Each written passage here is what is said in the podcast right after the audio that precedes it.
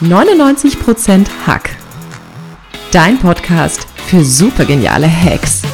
Ich zeig dir, wie du die Lifehacks großer Weltklasse-Performer umsetzen kannst, um noch erfolgreicher zu sein. Mehr davon findest du auf katrinleinweber.de. Und jetzt Ärmel hochkrempeln und ran an den Hack.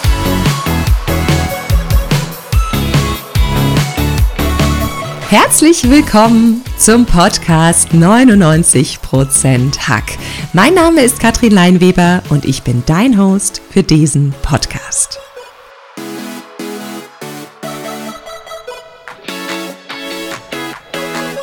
Heute gibt es einen großartigen Hack und zwar den von John F. Kennedy und die Podcast-Folge mit dem Titel Warum John F. Kennedy Berliner mag. Es ist ganz wunderbar, dass du heute wieder dabei bist und dich in den nächsten Minuten von mir inspirieren lässt. Wenn dir mein Podcast gefällt, sei so gut, teile den Podcast mit allen, denen du etwas richtig Gutes tun willst und gib mir eine Bewertung bei iTunes.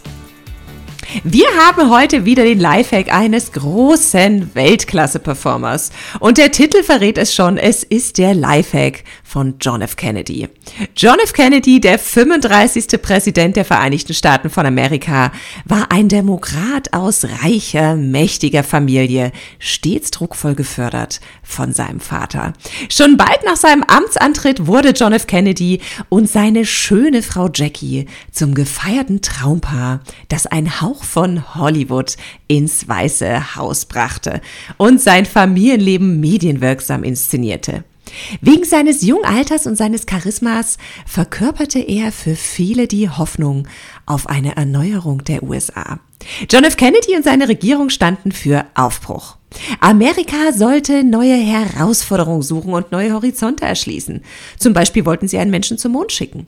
Er legte damit den Grundstein für das Ereignis, bei dem ein paar Jahre später der amerikanische Astronaut Neil Armstrong als erster Mensch den Mond betrat. Nachdem Kennedy in seinem ersten Amtsjahr als US-Präsident 1961 den Mauerbau hingenommen hatte, sollte sein Besuch anlässlich des 15. Jahrestags der Berliner Luftbrücke und seine Rede die anhaltende Solidarität der USA mit Westberlin verdeutlichen. Sein Besuch in Westberlin gab den Deutschen Deutschen 1963 viel Aufwind. Ich bin ein Berliner ist sein berühmtes Zitat aus der Rede, mit der er bei seinem Besuch in Deutschland zur Legende wurde. In die kurze Regierungszeit Kennedys während der Hochphase des Kalten Krieges fielen auch historische Ereignisse wie die Invasion in der Schweinebucht, die Kuba-Krise, die Eskalation des Vietnamkriegs sowie die Zeit des zivilen Ungehorsams der afroamerikanischen Bürgerrechtsbewegung. Die Hintergründe seiner Ermordung 1963 sind bis heute in der Öffentlichkeit umstritten. Kennedy hatte viele Facetten, aber er war vor allem eins, eine starke Führungspersönlichkeit. Und darin liegt auch ein Geheimnis seines Wirkens. Gerade in der aktuellen Zeit überschlagen sich die Ereignisse täglich, ganz gleich, ob wir die Pandemie anschauen, die uns weltweit in Atem hält, ob wir die Ereignisse in den USA, Stichwort Black Lives Matters betrachten oder einfach vor die Haustür nach Stuttgart schauen. Wir brauchen starke Führungspersönlichkeiten, nicht nur in der Politik, nicht nur in der Gesellschaft, auch in unserer kleinsten Einheit, bei unseren Freunden, in unseren Familien. In jedem von uns steckt eine Führungspersönlichkeit. Vielleicht ist dir das noch gar nicht so bewusst, mein Freund. Du musst dafür nicht Teamleiter, Geschäftsführer oder Parteivorsitzender sein. Es geht dabei keinesfalls um Macht. Es geht darum, mit Ideen voranzugehen, die alle nach vorne bringen. Ein großartiges Vorbild zu sein. Es geht darum, respektvoll Einfluss zu nehmen, konstruktiv für sich und seine Ideen einzustehen, zu überzeugen und begeistern zu können, wo der Funke bereits erloschen ist und wo es vielleicht schon negative Übersprungshandlungen gab. Wie kannst du mit chaotischen Zeiten umgehen und dabei aus deinem besten Selbst agieren? Das erfährst du in den kommenden zwei Podcast-Folgen. Hast du dich schon einmal gefragt, welchen Persönlichkeiten du folgst, mein Freund? Und was haben sie an sich, dass du ihnen folgst? Was macht dein Vorgesetzter besonders gut, dass du sagst, super, hier mache ich mit? Was macht deine Frau intuitiv richtig, dass du sagst, klar, Schatz, machen wir so? Was zeichnet den Lokalpolitiker in deiner Stadt aus, dass du sagst, den wähle ich? Woran liegt es, dass manche Menschen Führungspersönlichkeiten sind und andere ihnen folgen? Was muss sie haben, die starke Führungspersönlichkeit? Und wie kannst du eine starke Führungspersönlichkeit werden, mein Freund? Du weißt, bei mir darf es einfach sein, das Leben ist schon kompliziert genug. Deshalb stelle ich dir diese Folge auch wieder ein paar Hacks vor, die du simpel umsetzen kannst. Ein großer Schlüssel für starke Führungspersönlichkeiten liegt in der Kommunikation. Auch wenn du es vielleicht nicht hören willst, mein Freund, deine Kommunikation entscheidet, ob dich dein Gegenüber als Führungskraft wahrnimmt oder nicht. Eine positive, wertschätzende, konstruktive und lösungsorientierte Kommunikation ist dabei ein absoluter Sechser im Lotto. Wie viele deine Chefs und Vorgesetzten kennen dieses Geheimnis? Starke Führungspersönlichkeiten setzen sich für die Rechte, die Sicherheit, die Möglichkeiten und die Freiheit eines anderen ein. Sie aktivieren ihre Stimme und sprechen klar und laut, auch wenn sie nicht wissen, wer zuhören könnte. Hand aufs Herz. Egal, ob du ein Teamchef bist oder mit deinem Partner zusammen vor eurer Familie stehst, hast du dich ausreichend für andere, für deine Mitmenschen eingesetzt? Hast du dich dafür interessiert, was der andere braucht und ihn dabei unterstützt, dass er es bekommt? Hast du hingeschaut und vor allem hingehört, als andere Menschen um deine Hilfe gebeten haben? Warst du in deinem Handeln und Tun ein gutes Vorbild für sie? Setz dich für andere ein und ermutige andere Menschen, für sich selbst zu sprechen.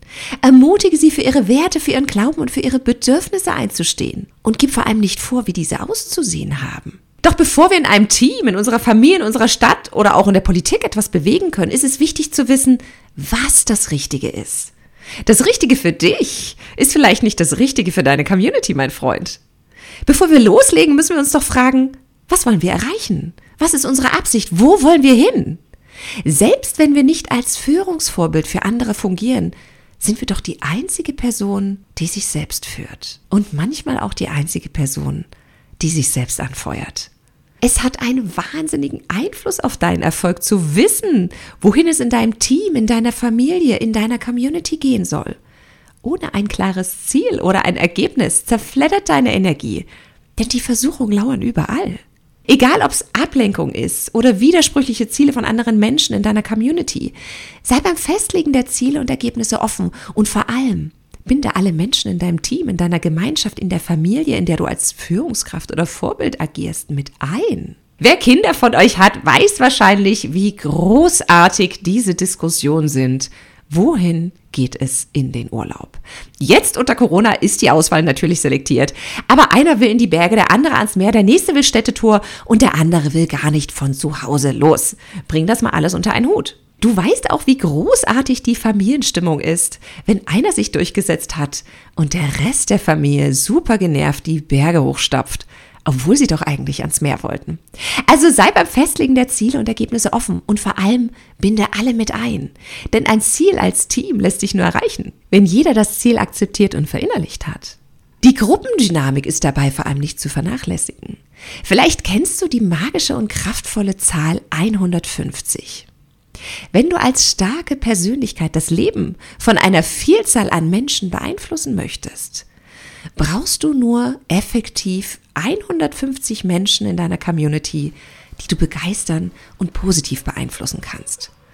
Also kannst du jetzt wieder entspannt aufatmen, mein Freund. Du brauchst nicht 1000 Follower. Es reichen 150 Leute aus, die du mitreißt und die dich unterstützen. Damit sind wir am Ende des ersten Teils dieser Podcast-Folge angekommen. Mach dir bewusst, dass in dir eine Führungspersönlichkeit schlummert. Egal, ob du eine Familie, ein Team oder eine Community hast, die du beeinflusst. Sei klar in deiner Kommunikation. Unterstütze andere darin, für sich einzustehen und ihre Stimme zu nutzen.